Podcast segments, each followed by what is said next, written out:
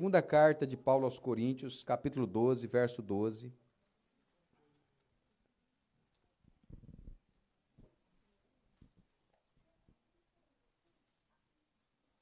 Segunda Coríntios 12, 12.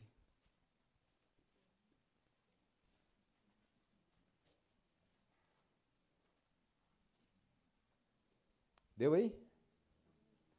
Aí você já pode abrir ela e deixar ela aberta aí.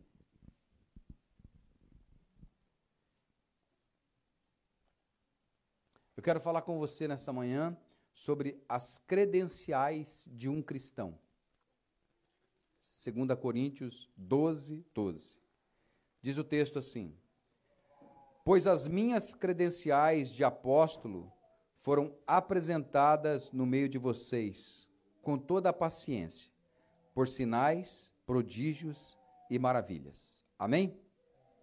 Deixa aberta a tua Bíblia. Pai, em nome de Jesus, te, te damos graça, nos alegramos pela tua presença, pelo que o Senhor fez até aqui no nosso meio.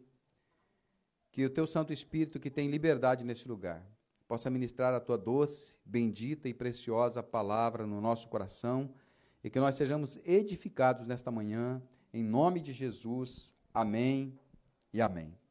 Eu aprendi na caminhada cristã que Deus ele não se impressiona com força, mas com quebrantamento. O que, que agrada o coração de Deus, pastor? Lágrimas.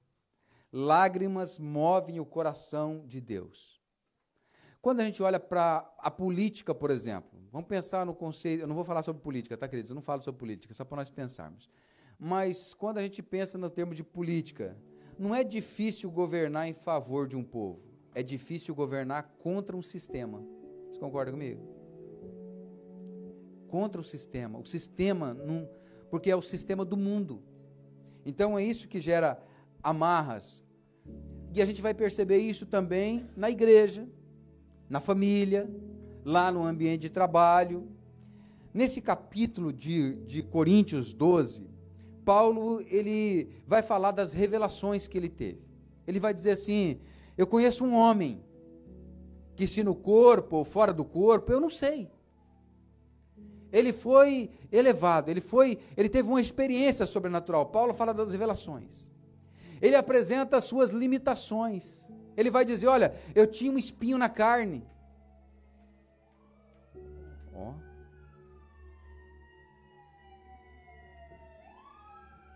Eu tinha um espinho na carne. E por três vezes eu clamei ao Senhor, e o Senhor não removeu esse espinho. E ele me disse assim: A minha graça te basta. Ele diz: Então eu entendi. Quando eu estou fraco, é que eu sou. A graça do Senhor. Então ele revela essas limitações que eles tinham descobre que é forte pela graça, revela também nessa mesma carta o seu coração ferido, demonstra o seu desejo de se gastar pelas pessoas, pela igreja, e fala: Olha, eu me gastei, me gastarei, eu vou me deixar gastar por vocês. Eu amo fazer isso, não é um peso para mim. E ele, ao revelar o seu coração, ele também expressa o medo de como que ele iria encontrar as pessoas. Ele fala: Eu tenho medo de quando eu for até vocês, a forma como eu vou encontrar vocês. Como vocês vão estar. Nesse sentido, Paulo falava exatamente dos pecados que estavam acontecendo na igreja. Paulo diz: Olha, essa igreja de vocês, ainda que seja uma igreja linda, maravilhosa, uma igreja que tem todos os dons, uma igreja que se movimenta, falta para vocês algo fundamental: o amor. E ele diz que o amor suporta todas as coisas. Então é nesse sentido que ele vai escrever para essa igreja. E vai dizer para eles: vocês têm entre vocês pecados ocultos. E é preciso curar disso, se sarar disso. Porque Pecado oculto é sociedade com o inferno. Quando você tem algo em você que você não pode falar, alguma coisa está errada. Olha, isso aqui ó, eu vou comentar com você, ó, mas ninguém pode saber. É problema, pode ter certeza disso. É problema. Vocês sabem que eu me lembro que uma, uma vez chegou um recado para mim, muitos anos atrás, uma, uma moça queria conversar comigo.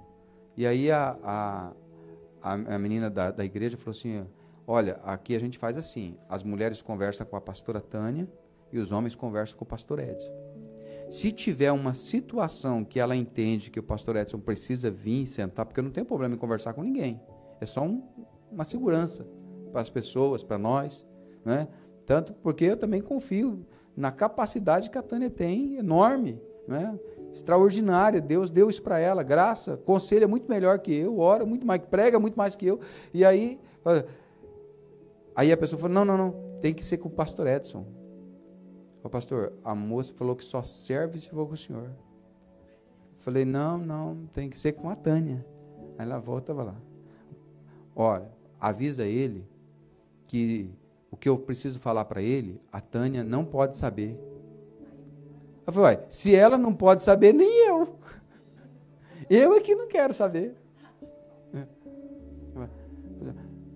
Voltou lá.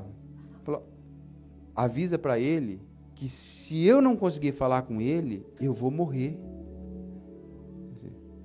Então avisa para ela que é melhor ela morrer do que eu. Porque a hora que a Tânia souber de um negócio desse, vai dar B.O.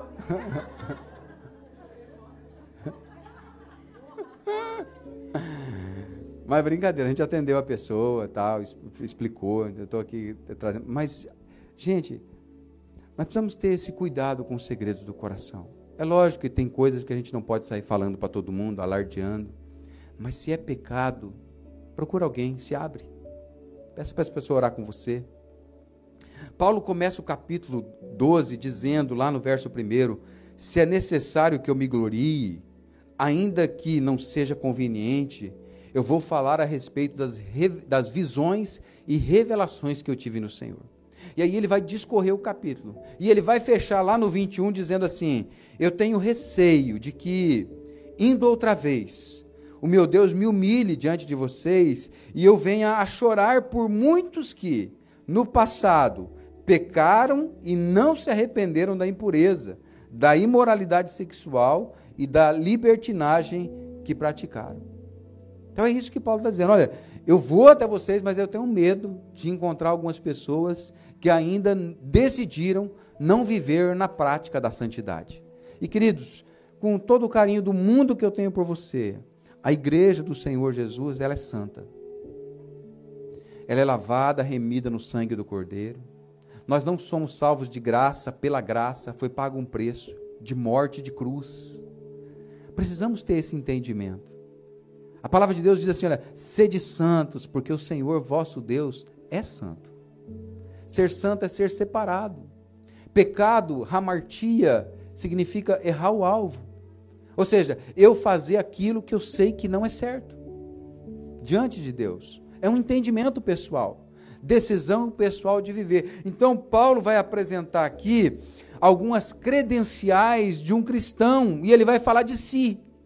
E eu quero trazer para você três credenciais de uma pessoa relevante como cristão por onde ela passa. Amém? Olha só, a primeira credencial de um cristão que ele precisa ter, que ele precisa viver, é profundidade. Diga comigo, profundidade. Jeremias 2,13 diz assim: Porque o meu povo cometeu dois males. Abandonaram a mim, a fonte de água viva, e cavaram cisternas cisternas rachadas que não retêm as águas. Sabe o que ele está dizendo? É aquela pessoa que, em vez de andar com Jesus, que flui rio de água viva, decide viver do seu jeito. Um dia a conta chega. Um dia a conta chega. Jesus é tudo para nós, amém, queridos? Jesus, ele é o centro. Jesus, nós não somos o centro e ele está em volta, ele é o centro. Nós vivemos nele, por ele, para ele. Essa é uma, uma, uma, um entendimento cristão. Igreja é feito de pessoas. Sim ou não? Estamos aqui, ó. Igreja é feita de pessoas. Família é feita de pessoas, sim ou não? Eu vou para minha casa com a minha família. Quem que é a tua família? Eu moro sozinho.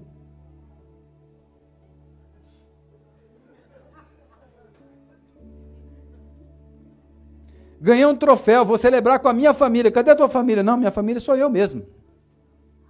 Não tem sentido. Família é feita de gente. Ontem eu celebrei um casamento. Falava para os meninos, enquanto eu estava lá preparando, esperando para celebrar o casamento, do Mateus e da Ana Raquel, enquanto a gente esperava, estava tocando uma canção na caixa assim. Aí a canção, ela dizia assim: Quem é que nunca teve vontade de sair de casa? Eu falei: É verdade. Quem nunca teve vontade de sair de casa? Né? Não fala, não. Deixa quietinho. Mas é. Por quê? Porque é família, é feita de gente.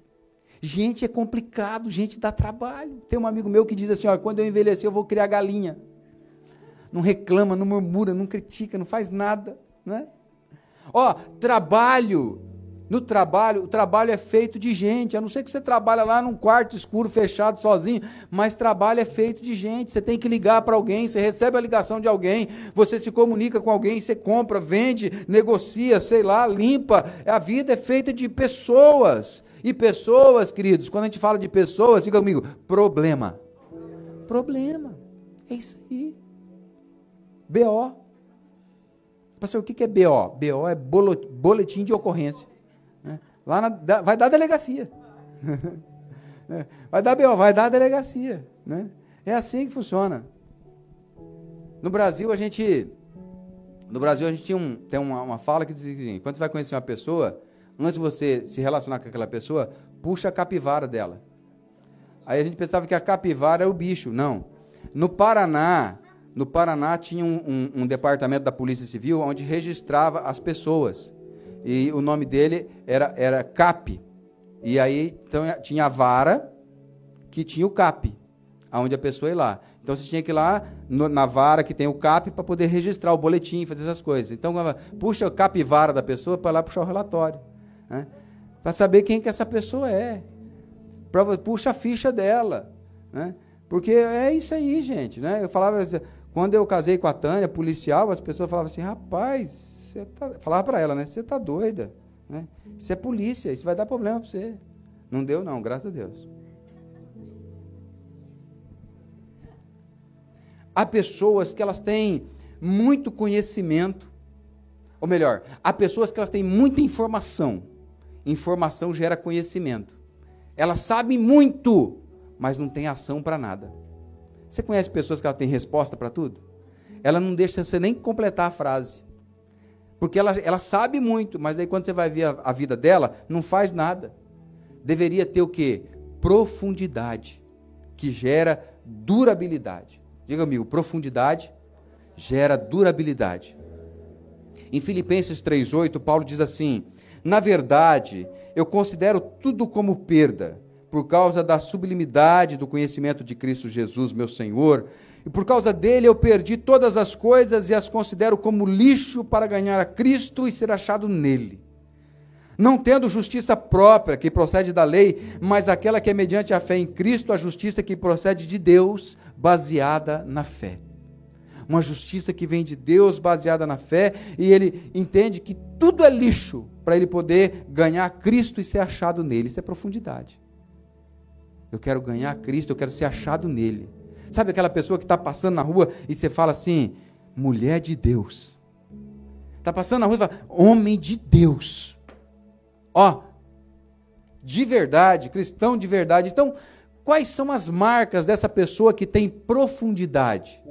A primeira credencial de um cristão é profundidade. Quais são as marcas de uma pessoa que tem profundidade? Está aí aberto, 2 Coríntios 12? Está abertinho aí, tudo tranquilo? Olha o verso 13.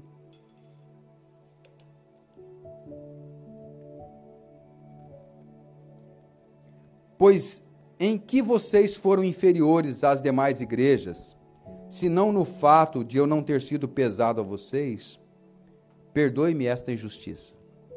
Paulo está sendo aqui sarcástico, tá, queridos? Aqui é uma, uma fala de Paulo, de alguém que está meio assim, zombando dele no que, que eu fui pesado para vocês, né? No que, que vocês foram inferiores às outras igrejas? Eu não fui tão pesado para vocês igual eu fui para as outras. Sabe aquela mulher que está chateada em casa com o marido e com os filhos? Que ela fala assim: vocês vão ver, o dia que eu morrer, vocês vão sentir minha falta. Mas não quer que morre, não. E está anulada essa palavra. Mas ela é uma fala sarcástica, você concorda comigo? De alguém que está cansado, de alguém que está chateado com a situação. Então, a primeira marca de uma pessoa que tem profundidade, ela valoriza os outros.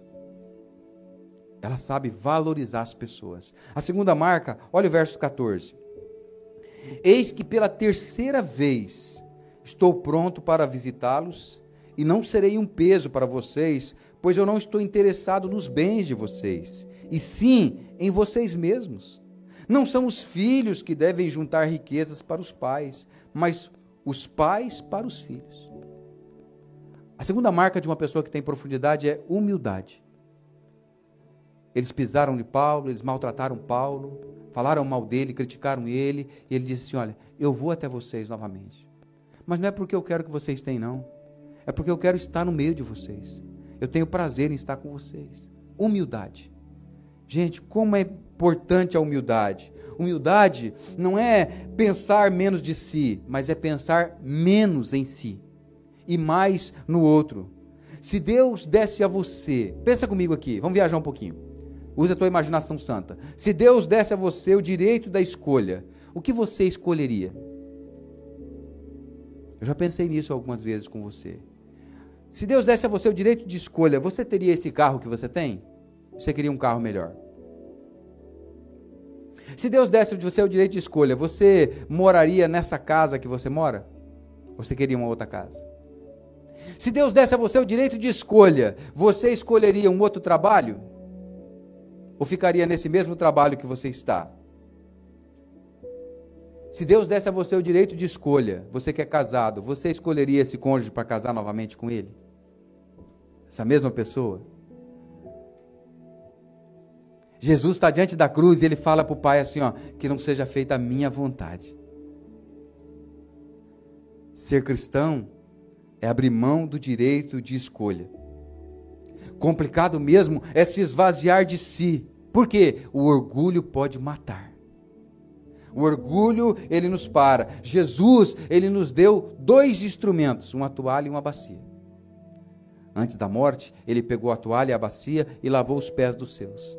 E ele disse para eles: Olha, eu sendo mestre, lavei os pés de vocês. Vocês precisam lavar os pés uns dos outros. Humildade. Uma outra marca de uma pessoa que tem profundidade é que ela é rendida à vontade de Deus. Olha o verso 15.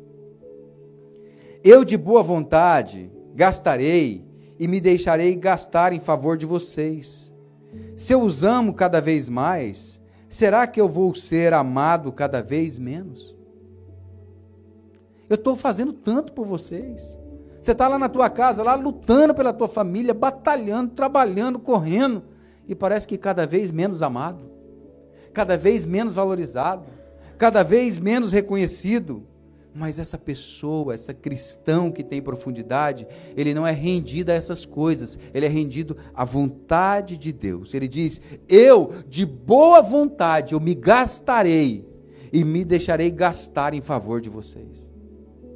Estou cansado dessa família, estou cansado dessa casa, estou cansado desse trabalho, estou cansado dessa vida. Não, não está não. Diz assim: Eu me gastarei cada vez mais. Eu, vi, eu vou continuar me doando. Eu vou continuar expressando Jesus.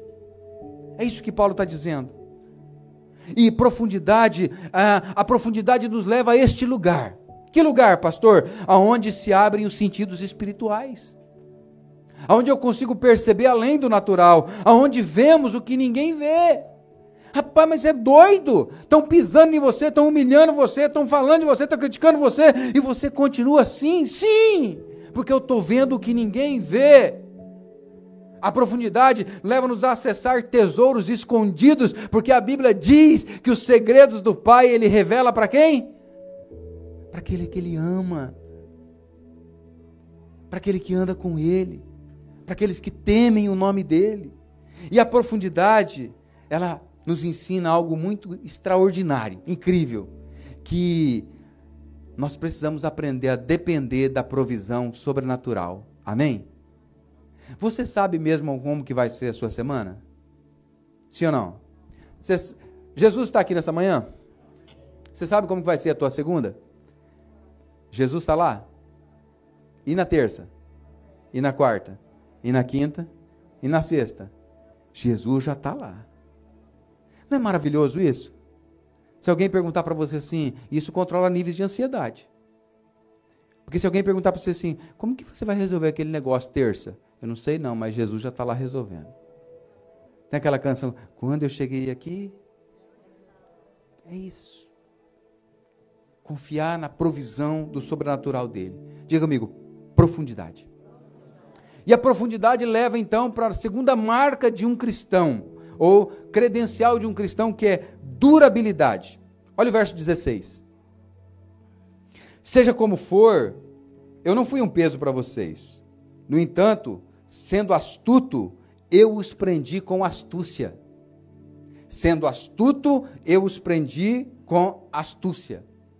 Durabilidade, ela aponta para perseverança, para resistência. Não é somente estratégia de crescimento, é continuidade. Diga comigo, continuidade. Por quê, pastor? Porque nós precisamos parar com as inconstâncias. Tiago vai dizer que Deus não abençoa a pessoa que duvida, que é inconstante. Porque hoje ela quer, amanhã ela não quer. Ela acorda de manhã querendo, à noite não quer mais. De manhã, de manhã não quer, à tarde quer. Ninguém sabe lidar com essa pessoa. Meu Deus, é uma confusão. Nem Deus sabe.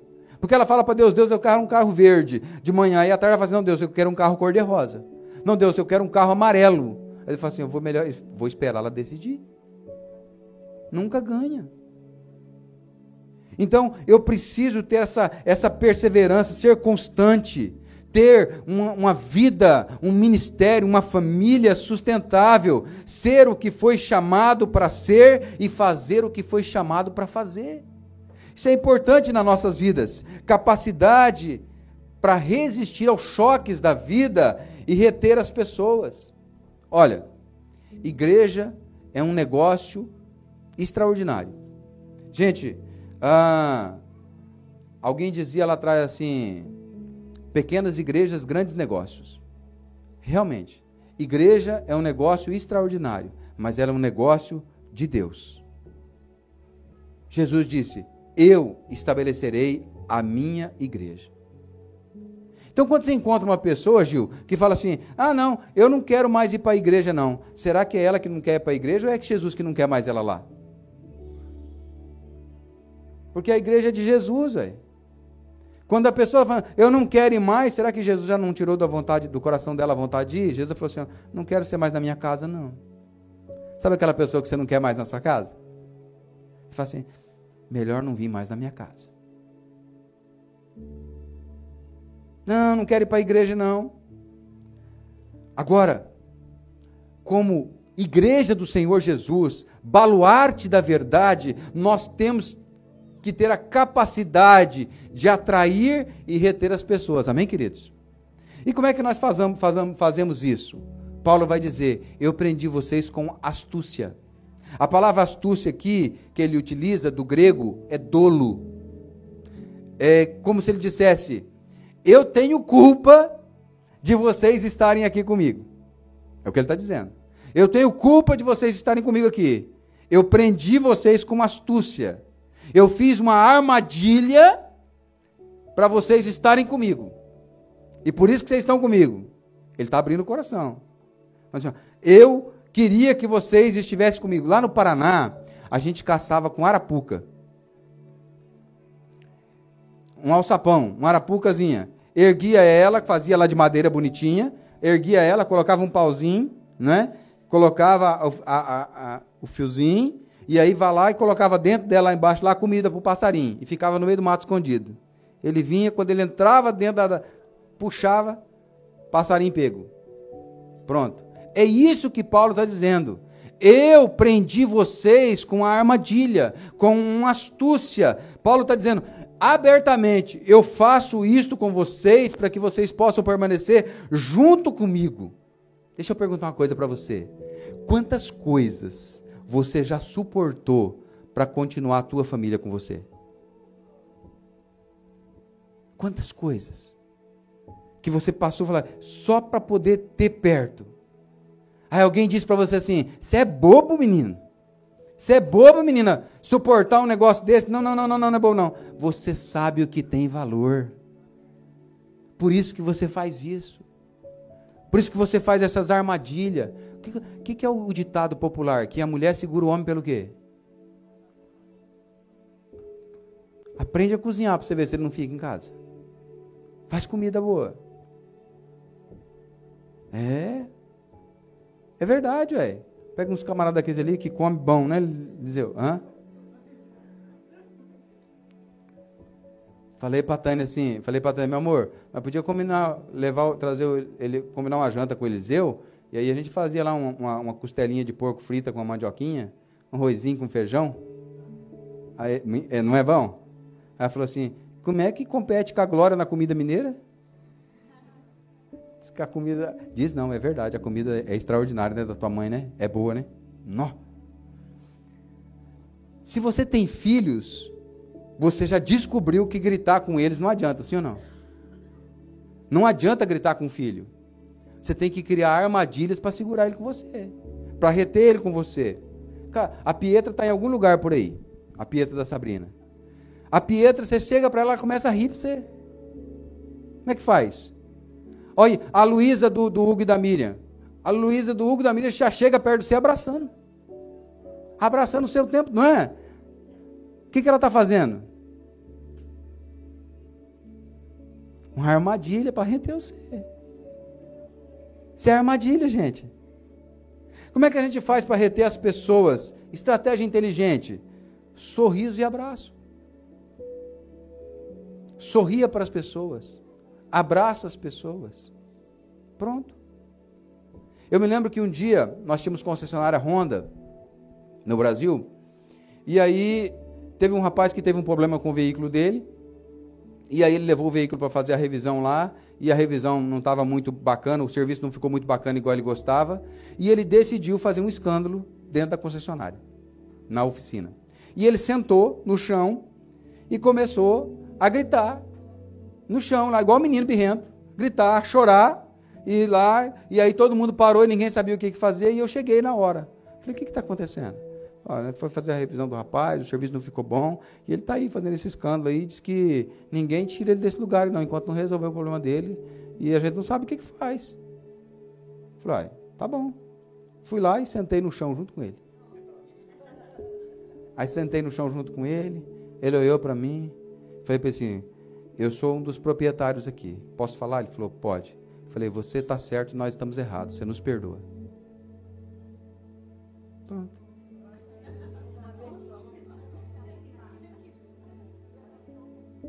Tão simples. Vai ficar brigando para quê?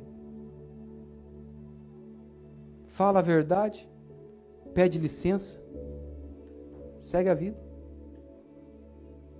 Bora para frente. Não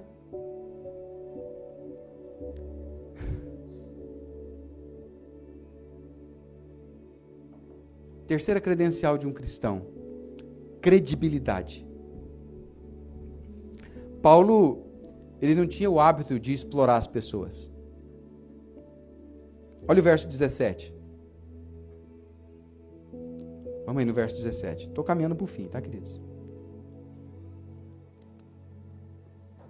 Será que eu explorei vocês por meio de alguém que lhes enviei? É isso aí? Paulo, ele se preocupava, servia, ele servia as pessoas e se preocupava em ser acessível a elas.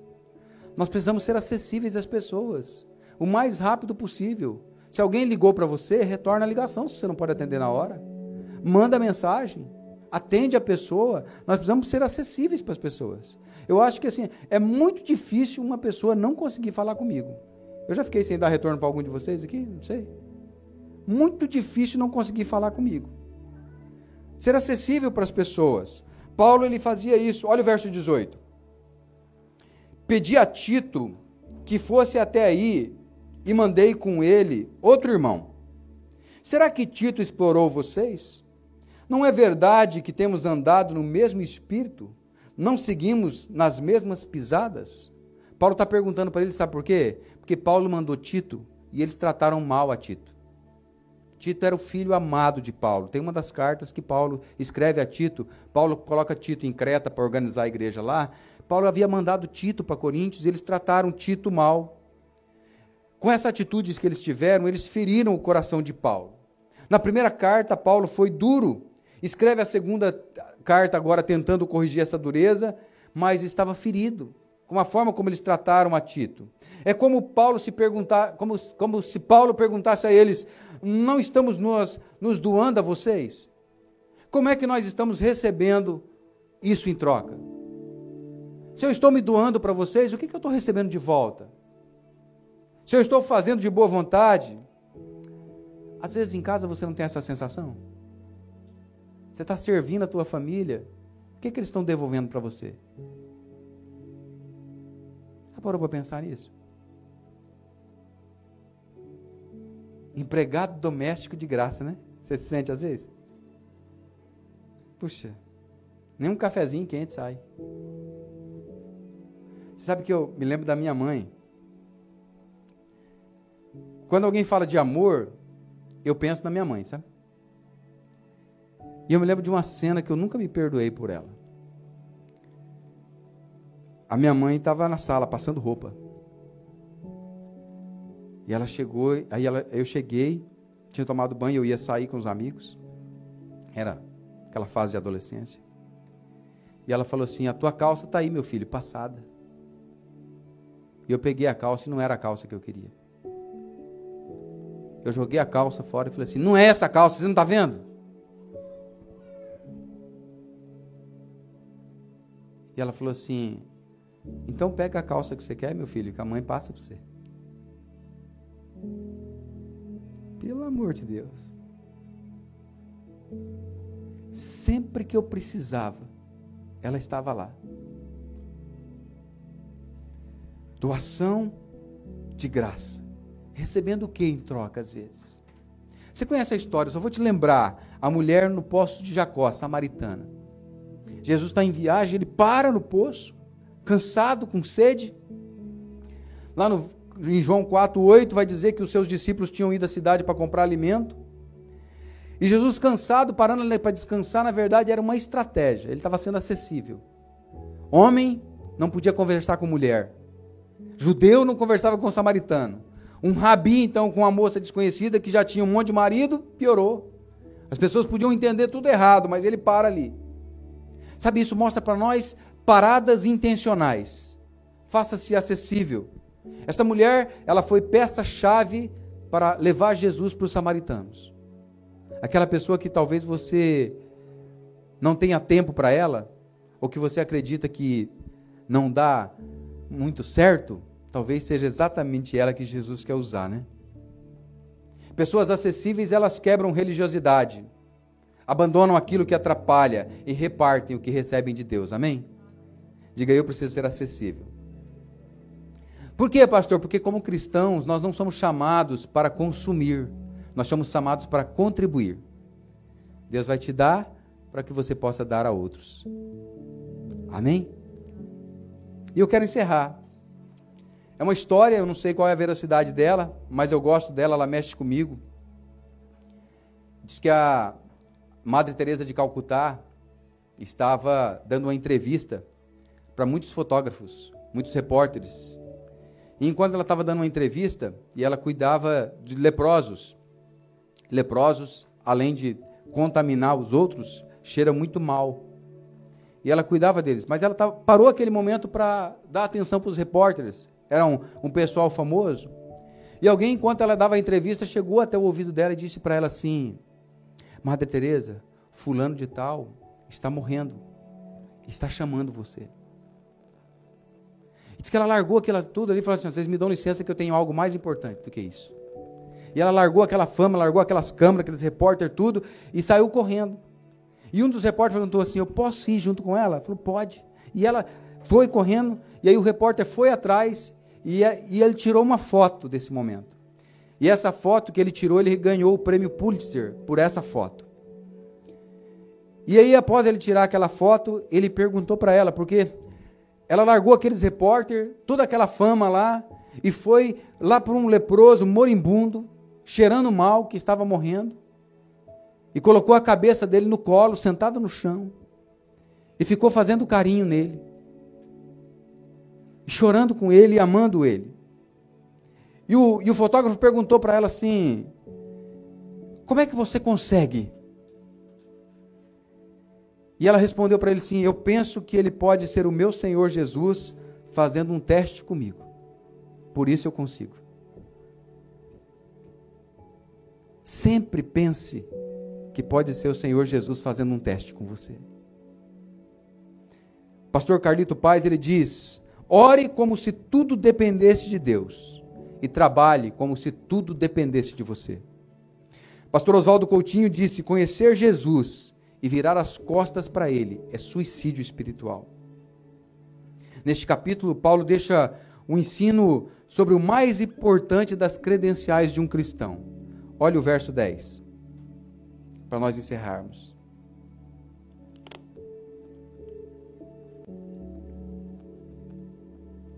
Por isso, por amor de Cristo, eu regozijo-me nas fraquezas, nos insultos, nas necessidades, nas perseguições, nas angústias. Pois quando sou fraco, é que sou forte. Essa madrugada, enquanto eu orava por você, por essa manhã nossa aqui, eu tive uma sensação muito forte que Deus ia derramar sobre nós nessa manhã uma unção de renovo das nossas forças.